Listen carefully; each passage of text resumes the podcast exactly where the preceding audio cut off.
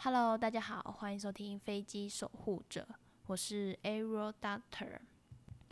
今年最后的年假已经放完了，不过在年假的最后一天，刚好遇到台风。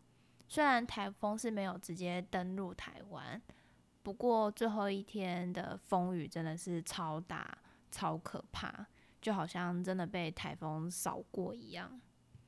那我刚好是放年假的最后一天跟隔一天，结果那两天风雨都超大，也不能出去玩，所以只好在家录音。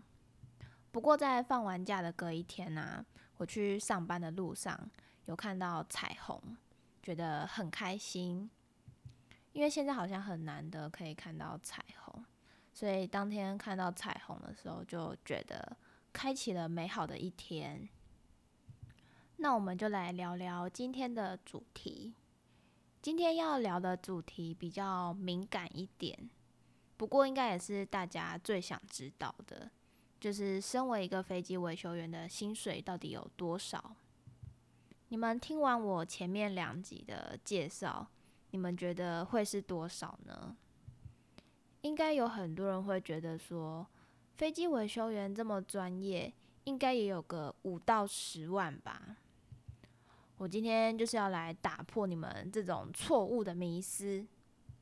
其实，身为一个飞机维修员的薪水并没有很高。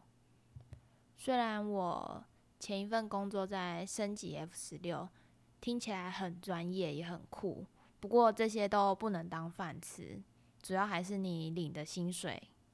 那我那时候就是有三个月的试用期，那在试用期期间领的是两万四。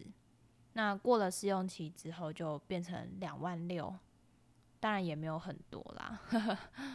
就是你们一定没办法想象，原来飞机维修员的薪水是这么的低。我们并没有像新闻媒体说的那样子，就是月薪十万起，甚至还有到二十万，根本就没有好吗？而且讲真的，如果月薪这么高的话，就是就不会有这么多同事会离职。这几年刚好遇到疫情的关系，所以我身边有很多同事啊、同学都纷纷离职了。那我也有问过他们说会不会很后悔离开航空业，那他们都说会，不过也没有办法，因为薪水真的就是太低了。我觉得蛮可惜的，因为。离开的人其实都蛮优秀的，但是也没办法，因为现实就是这么的残酷，所以他们就只能去找一份薪水更高的工作。不过台湾的航空公司就那么几间，所以跳来跳去，跳到最后没有公司可以跳了，就只能转换跑道。所以他们大部分离职不是去科技业，就是去外商等等的。就是薪水会相对来的比较高一点，所以啊，不要再觉得飞机维修员的薪水一定都很高。我之前去银行开户的时候，那银行员都会问说你的职业是在做什么？那我就跟他们说我是飞机维修员，我在修飞机。那他们第一个反应就会觉得是说，哇，那你们薪水一定很高喽。然后我就赶快否认说没有没有，然后心里想说，说不定我的薪水都还比你低嘞。就大家可能会觉得修飞机这么专业，薪水应该会很高。不过专业跟薪水好像 没有成正比，所以才导致大家纷纷离职。当然，月薪十万也不是不可能。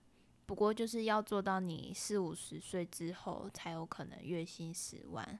如果以我们现在这个年纪来说的话，要马上领到十万，这是不可能的。不知道你们听完我这么简短的介绍，会不会就不敢来航空公司上班了？就是不敢考飞机维修员这样子。这集就只能跟大家简短的介绍到这边。我怕我再继续聊下去，就会自爆自己的薪水。主要就是想告诉大家，就是不要觉得我们好像月薪都很高，十几二十万这样子。那如果你们要进来之前，也可以多多去打听每一间公司的薪资大概是在哪里。其实用问的都是问得到的啦。希望大家不要抱持太大的期望进来这样子，然后结果发现薪水很低。那今天这集就跟大家简短的聊到这儿。上一集的留言有听众反映我提到太多部门，那我之后会再做一集，就是有关于机务底下有哪些部门，那那些部门分别都在干嘛，这样子。那还有听众反映说，就是我的声音听起来很不清楚。不过我自己听是觉得还好，还是你们也这么觉得？如果还是很不清楚的话，那你们再留言给我，我再来看看要怎么改进。今天这集就先跟大家聊到这。如果您喜欢我的频道，记得给我五星好评。那你们有想听我聊什么主题，也都欢迎留言给我。我们下一集见，拜拜。